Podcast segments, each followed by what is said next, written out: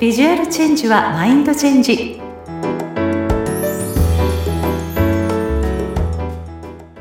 皆さんこんにちは。外見戦略コンサルタントの相原由紀です。さて今回は素敵なゲストをお迎えして皆さんにお役に立てる情報満載でお届けしたいと思います。さあ、その素敵なゲストとは、メイク講師ビジュアルプロデューサーの福井まみこさんです。まみこさん、よろしくお願いします。はい、よろしくお願いします。いや、もうね、嬉しいです。もうね、出ていただいて感謝感謝でございますけれども。はい。えっとね、まあちょっと、いきなりね、リスナーさんにこんな話をするのもなんなんですけれども、うん、実はね、まみこさんって、還暦過ぎているっていうふうにね、伺ってね、最初超 びっくりしちゃったんですけど、今、おいくつになられたんでしたっけ？はい、えー、61歳でございます。キャー もう、キャーですよ。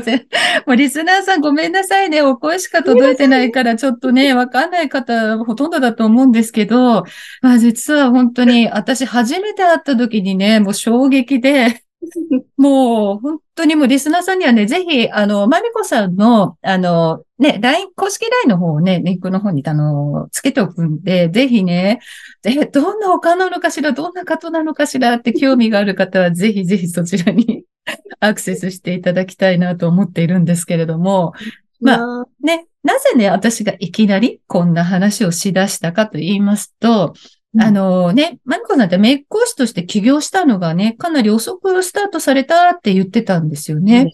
ねで、何歳から始められたんでしたっけ？えっと、ゆきちゃんって今年齢、オープンにしてるの？私？はい、オープンしてます。今52歳です。あら、じゃあゆきちゃんと同じ、今のゆきちゃんと同じ年です。ああ、そう、52歳で？はい。はい。ああ、スタートされた。えー、なんかこう、まあ、それまでは多分ね、じゃあ育児、本当家族のために、もう育児と専業主婦って形でずっとい。たってことなんですね。はい、えー、では、なんで、その、52歳から、あ、メイク講師としてスタートさせようって思った、その理由っていうかきっかけってあったんですか？ありがとうございます。そうですね。うん、あの、子育て、子育てが大好きっていうかね、楽しかったんですけど、うん、やっぱりあの、上の子は女の子で、下の子が男の子ですが、はい、中2になった頃かな、うん、なんか中二病って言うじゃないですか。はいはい、で。男の子って結構イライラしたりとか、まあ、あの、そんなに乱暴な口は聞かないんですけれども、下打ちが始まったりとか、いつも機嫌が悪くって、うん、なんか、あんな可愛かったのになと思ってたんですけど、はい、うん、ちょっと寂しかったんですよね。あ、もう子育て一段落かなっていう。うん、で、それと、と今日、ちょっとその後ですかね、2、3年経った時に、うん、あの、東日本大震災があって、はい、私、福島の出身なんですね。うんで、自分を変えたいなと、何か自分のこと始めたいなと思っていて、それでもなんかやっぱり子供にぶら下がっている自分がいたんですけど、うん、親戚がね、あの、ちょうど浜通りって言って、その原発事故があったところが私のルーツなんですよね。うん、流されたりとか、うん、あの、命かながら逃げてもね、うん、あの、生活がガラッと変わったじゃないですか、放射能ってね。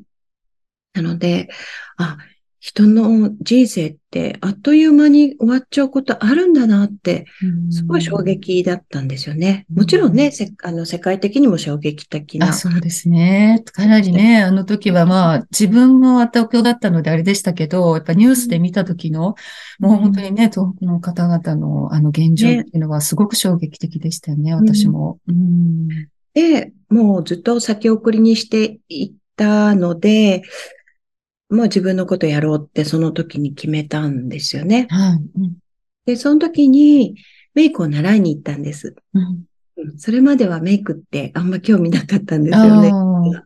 なぜメイクになんかこう行こうってなったんですかね、あの、たまたま美容室で、あの、ストーリーかな？ストーリーを見ていた時に、うんメイク講師の記事があったんですよね。一般の方にしてるよっていうようなね。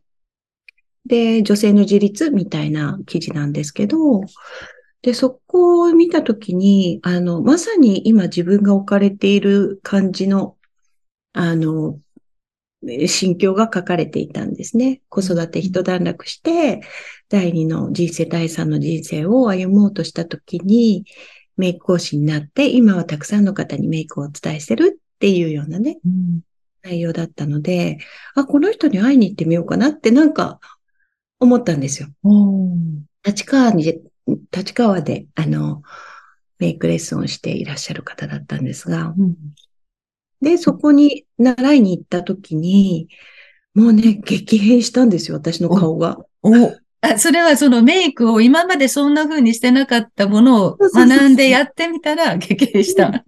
激変したんですよ。もう年だからしょうがないかなとか、まあそこが嫌だとか、シミとかシワとかね、たるみとか、あるじゃないですか、はい、年とかね、ありますね。のことをね、二の次、三の次にしてきていた人生が長かったので、うん、まあ、こんなもんかなって諦めてた顔がですね、蘇ったんですよ。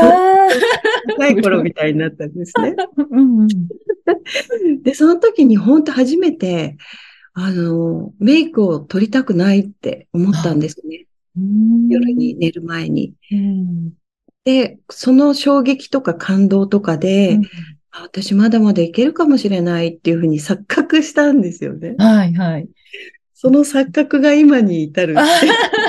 でもその錯覚があったからこそここまでね、すごく今もうどんどんどんどんいろんなところにね、メニューもあの組まれたりとか、ね、サロンもオープンされるって聞いてたんですけど、はい、これからどんどんこう力を入れていきたいなとか、こういうこと今始めてるんですみたいなことがあったら、ぜひ教えてほしいんですけど。ありがとうございます。はい。そう、私もあの、ゆきちゃんと同じように、うん、ファッションもね、はい、もともとアパレルのデザインの方にいたので、うん、あのまあ、得意というか大好きなんですよね。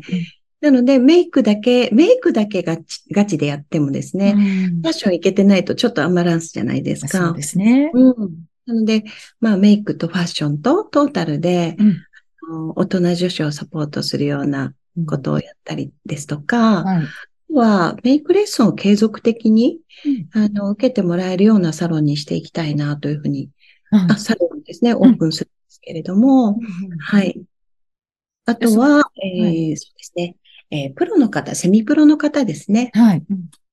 あの、メイクを習ったことがあるけれども、うん、あの、お伝えするまでいかないような美容師さんとか、うん、ああ、なるほどね。エステサロンのオーナーさんとか、うん、うん、そういう方にですね、あの、プロのメイクをお伝えすることも増えてきているので、うん、はい、そのようなことをやっていきたいと思っています。なるほど。確かにあの、その、まあ、関連づいて美容系のね、並びで言うと、うん、エステの方もやっぱお肌きれいにするっていうところとかね、まあ、あるけれども、じゃあお肌きれいになったら、やっぱりメイクがきれいになったらいいですよね、ということでお伝えプラスアルファできたら、その方のね、お店にもまた来たいなってなるだろうしね、美容室も同じでね、髪型か、ね、形やったけど、プラスアルファでメイクまで教えていただいたら、その方たちの付加価値もさらにね、ついて、そうなんですよ。いいですよね。なんか、綺麗にね、お肌をしていただいて、すっぴんで返すときになんかちょっとメイクしてあげたいんですけどって言って、うん、いただくサロンオーナー様もいらっしゃるんですね、私のもとに。うん。すごい、もうどんどんなんかこう、幅が広がりますね。普通のお悩みの方も教えてもいるし、プロ的なそういう別のジャンルの方のプラスアルファで、あの、得られる学びとしてメイクを教えられるっていう、じゃあもう、大忙しですね、今年は。バタバタしてますね。バタバタ。嬉しい悲鳴ですね、それはね。うん。この、この先とか、まあ、近々で何かこう、セミナーをするとか、何か、はい、特にご予定はあったりするんですか？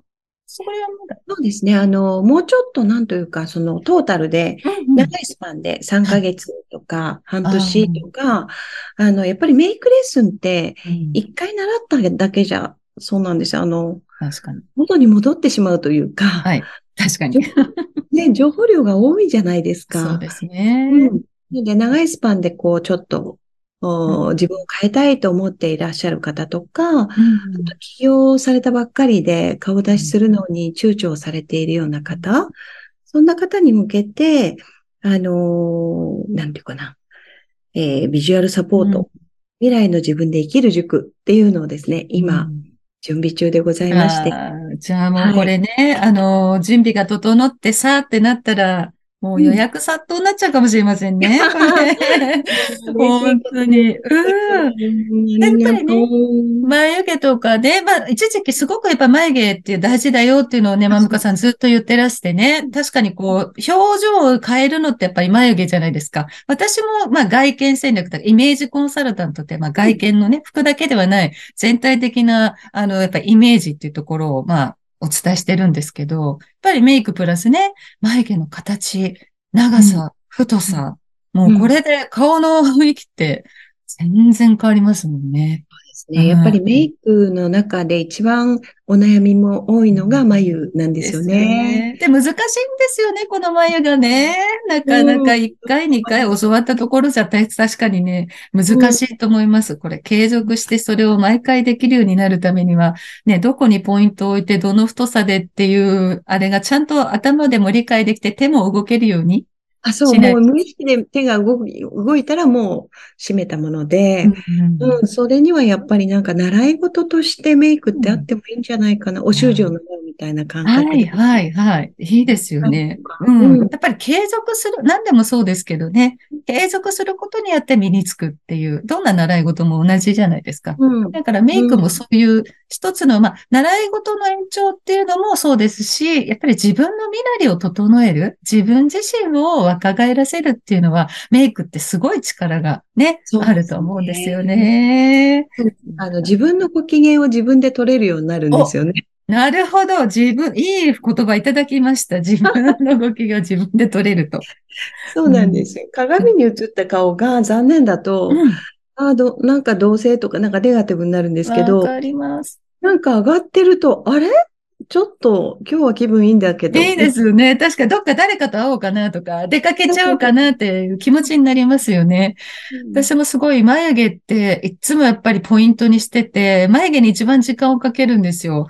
だけど、もう眉毛が急いでて、もうちょっと時間がなくてって適当に描いてしまった時、失敗してしまった時は、もう人と会うのが苦痛でならないっていうね。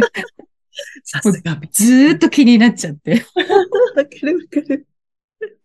本当それぐらいね、なんか眉毛だけでも、こう学ぶっていうのも、すごくね、いいと思いますよね。入り口としては、まずはね、気軽そうに。そうそう。あの、うんメイクはあんまりしない方でも眉だけは描くっていう人本当多いんですよね。大事ですね。うんやっぱりこう眉毛が薄い方とかはね、やっぱりこう、ちょっと描く、描描かないとやっぱり出れないって方多いと思うんですけど、それをまあ適当に描くんではなくて、うんやっぱ自分の顔立ちとか、雰囲気とか、そういうところももちろん加味した上で教えてくださる感じですよね。うん。うんそうです、そうです。お顔の額縁なのでね、髪型とか眉っていうのは。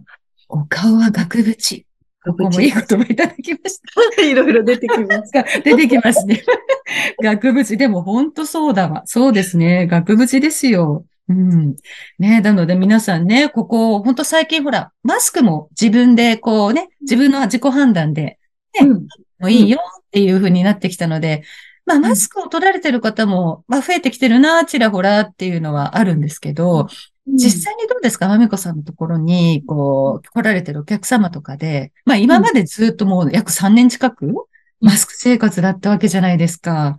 じゃあこれ取ってもいいですよって、じゃあ取るのは気持ちいいんだけど、その3年間隠し続けた、ここを取った後、あれれっていう人って多かったりします？あれれってなるなる。でも、あのーマスクがあるからリップしないとか、ファンデーション塗らないっていう人多かったと思うんです。はい、はい。私もリップ全然塗ってなくて。そうでしょ？塗ってなかった。で、でなんか食事するときだけ慌てて塗るみたな。はいいはい、そうでした。ですよね。なので、あの、やっぱり化粧品メーカーのその市場の動きとしても、クの時は目元とか眉のアイテムが売れてたんですけれども、うん今急にですね、リップとか、えーーラーとか、ファンデーションとか売れてるみたいですよ。いやーもうみんな慌てて買いに行ってるのかな。慌てて買いに行ってます。ね、私もちょっと最近リップ慌てて、あの、ファンデーションも全部新調して、慌てて買いに行きましたよ。ですようね。ん。なのでね、じゃあせっかくね、こうメイク講師のね、まみこさんがいらっしゃってるんで、きっとね、皆さんも春メイク、これからちょっとずつやっていこうかなとかっていう人もいるだろうし、まあ、先ほどね、マスク生活が長かったので、ある意味こう、まあ、なんだろう、表情筋が衰えちゃってる？笑うとか、こうっていう、あんまり口もボソボソ、あの、こう、ね、言葉もあんまり口大きく喋らないっていう人が増えてきたから、ね。ね。うん、うん。ここら辺のね、顔周りとか口周りの筋肉衰えちゃってるとか、あら、マリオネットラインがこんなに私深かったっけとか、あれ、おかしいわ。目の周りの筋肉も、あれ？どうなの？これ、あれ、衰えてんの？みたいな。なんかね、たるみとかフェイスラインが気になっちゃったとか、逆に久しぶりにマスク取って、ね、久しぶりに人に会ったら、あれ？みたいな 感じで言われちゃったりとかね。そんなことも。口角下が、まず下がってるとか、はい要は顔の下半身って言いますけど、はいはい。お顔の下半身がだだ下がりの人が、キャー怖いだだ下がり。キャー怖い。キャー怖い。本当にそう、増えてて。うんなんかそういう、じゃあなんかちょっとそういうのを回避できるとか、印象をちょっとでも和らげるようななんかアイテムってあったりするんでしょうかね。お任せくだおさい。願いします。はい。あの、やっぱりコンシーラーかな。ああ、コンシーラ大人女子コンシーラーの駆使をしていただくとですね、ー。やっぱ気分が上がると思うんですね。なるほど。うん。で、えっ、と、さっきおっしゃってたマリノ、マリオネット線とか、はい。うんレー線とかっていうのはやっぱり鼻の周りとか口の周りのシワじゃないですか。シワっていうかね、はいくぼみっていうかね。うんそのあたりの影を消してあげることで、あの、ちょっとね、リフトアップして見えるんですよね。ああ、なるほうん。ど。それには、あの、やっぱり口周りって動かすところなので、ん目周りもそうですけれども、その密着性の高いコンシーラーを使った方がいいです。密着性ですか？じゃあ、動く部分だからこそ、こう、ちょっとしっかりと寄れないような。ええパなんかとくような。はい。尺ですね。とうんはい。あの、コンシーラーってね、二つ種類があって、はい。あの、ニキビとかね、そのシミとかを消すときは、暗めの色を使うんですね。自分の肌の暗めを使うんですけど。はい。うんそうじゃないと、そこだけ明るくなって逆に目立ってますね。確かに。うん。ですが、お顔の影消しは、えー自分の肌よりもワントーン明るめを選ぶとよくて、うん、ワントーン明るめ。うん。で、さらにですね、密着性の高いものっていうと、うんそのパレット状の固形のものではなくて、はいど。っちかというとそのリキッド状になってるような、薄くピタッとくっつくようなタイプですね。うんで、まあ今、いろいろありますけれども、はあの、やっぱり韓国コスメが安くて優秀なんですよい。ね。ええ韓国コスメいっぱいありますもんね。なんか、いろいろ多分食べされてるとは思うんですけれども、これっていうところがありますか？うちの最近のね、お気に入りは、ヒースっていうええブランド、うんまあメメーカーじゃなくてブランドだと思いますね。はい。ヒースの、はい。えーセカンドスキンカバーコンシーラーというスティック状のもので、はい。で、開けるとですね、うんなんかチップにこうコンシーラーがはい。あの染み込んでいるような、うんそういうこうパレットよりもうん緩めのタイプですね。うん。あ、ちょっとじゃあ、まあ、手に取って指でポンポンするか、直接それを、その気になる部分にちょっと乗せて、軽く叩いたりとかっていう感じですか？そうです。ね。あのーゆきちゃんのように、プロの方っていうかね、もう心得てらっしゃる方は、ここで、あの、なんていうのかな、あ開けた時に、少しこう、蓋のところで余分なものを取って、必要最低限、例えば、うんえーほえー何ですか、マリオネット線、うんマリオネット線の上に置いていってもいいんですね。ああ、なるほど。でも、あんまり慣れてない方は、必要以上に乗せちゃうと、本当にちょそこだけちょっと明るくなりすぎちゃって、うんはいうんうん。あの、指でちょっと取ってもらって、で、線状に置くっていうことね。指でトントン。指で取ってもいいです。なるほど。あとは、口角を上げるっていううん。目的で、はい。このコンシーラーを使うときは、うん口角、なんて、ラジオですよね、これね。難しいね。唇のライン。え口角ライン。口角から、この、上までちょっとこう、ほっぺたとか頬骨に向かってちょっと上目に線入れるみたいなイメージですかね。そういうこと、そういうこと。うん。下の、あの、リップラインを、うん、あの、口角のところを、リップラインになぞって、リップより上まで線を入れるんですね。そうすると、うん、そこをですね、入れた後に、まあ、えスポンジでもいいし、うん、指でもいいんですけど、うん、こう馴染ませてあげると、上がって見える。ああ、本当だ。上がるっていうのは、ここの影が消えて、明るいところをこう引っ張られるっていうんですかね。なるほど。上、上ってことですね。上、上、上。そう、耳の方向に、耳の上の方向に向かって斜めにわかった。だから、口先女みたいに、こう、だから、わかりやすいかな聞いてるさすがです。口先女口先女みたいに耳に向かってピーって線が伸びてる、下げてるイメージで乗せるそう、あの、ほっぺたの手前ぐらい。手前ぐらいで。まあ、上げすぎは注意ですね、確かに。入れすぎ注意刺しちゃうとそうですけどね。イメージですよ、皆さん、イメージ。口先女わかるかなわかりますね聞いてる方の 世代としてはね。そんな感じでちょっと入れて、トントンと軽く馴染ませるように指で叩いていって、い、くと、ちょっとこう、口角上がってみる。上がってくれるんですよね。ぜひぜひ、これはちょっとやってみて、私もやってみたいですし、ぜひリスナーの方もですね、あの、まあ、今ね、おすすめいただいたコンシーラーでもいいですし、ご自身がお持ちのものでも、あの、いいですし、まあ、リキッドタイプで自分の肌よりもちょっとワントーン明るめのものを選ぶ。性の高いもの、うん。あんまりね、えっ、と、プチプラとかはあるんですけれども、うん、なんかちょっとこう、栄養成分が入ってなくて乾燥したりとか、なるほど。で口周り、目周りは、とだけ栄養成分入ってる方が安心ですよね。なるほど。じゃあ、ちょっとそこは、あの、変にケチらずに、あの、きちっとしたお顔のね、うん、あの、アップデートというかね、するためにも、目周りと口周りの、まあ、化粧品っていうのはちょっと保湿とか、まあ、いろんな美容成分が入っているとか、そういうのを、に特化したものっていうのを選ばれるといいのかなっていう感じですかね。はい、すごいいいこと聞きました。もうあとはですね、うん、皆さん、まあ、あと表情筋の訓練ですよね。まあ私はあのね、外見ね、あの、まあもちろん表情っていうところもお伝えしてるんであれですけれども、やっこの口角がしっかりこう上に引っ張られるように、まあ、私皆さんにお勧めしているのが割り箸をね、ちょっと加えて口角のここの、ね、部分にぴっちりギュッと押さえ込む。割り箸をこう、口で挟んでギュッと口角に当たるぐらいそう、押し込んで、で、しかもこのほっぺたですね、頬骨が上上とちょっと、なんていうんですかね、こう、吸ってく感じっていうのかな？こう。で、上に引っ張られてるって、糸で引っ張られてるぐらいのイメージで、ちょっと30秒くらい、30秒か1分くらい加えていただくと。結構筋肉使いそうね。そうなんですよ。使ってないとすごく疲れます。疲れる方は要注意。あ、私、顔の筋肉驚いてるって思ってください。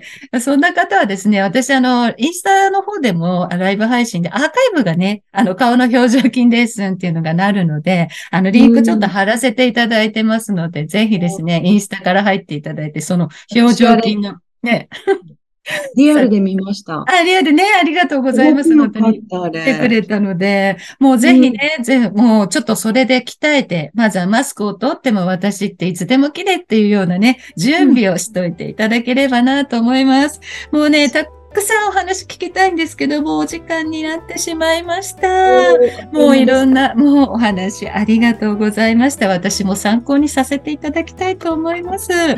はい、本日はですね、メイク講師ビジュアルプロデューサーの福井まみこさんにお越しいただき、いろんなお話していただきました。まみこさん、本当にありがとうございました。ありがとうございました。楽しかったです。それではまた。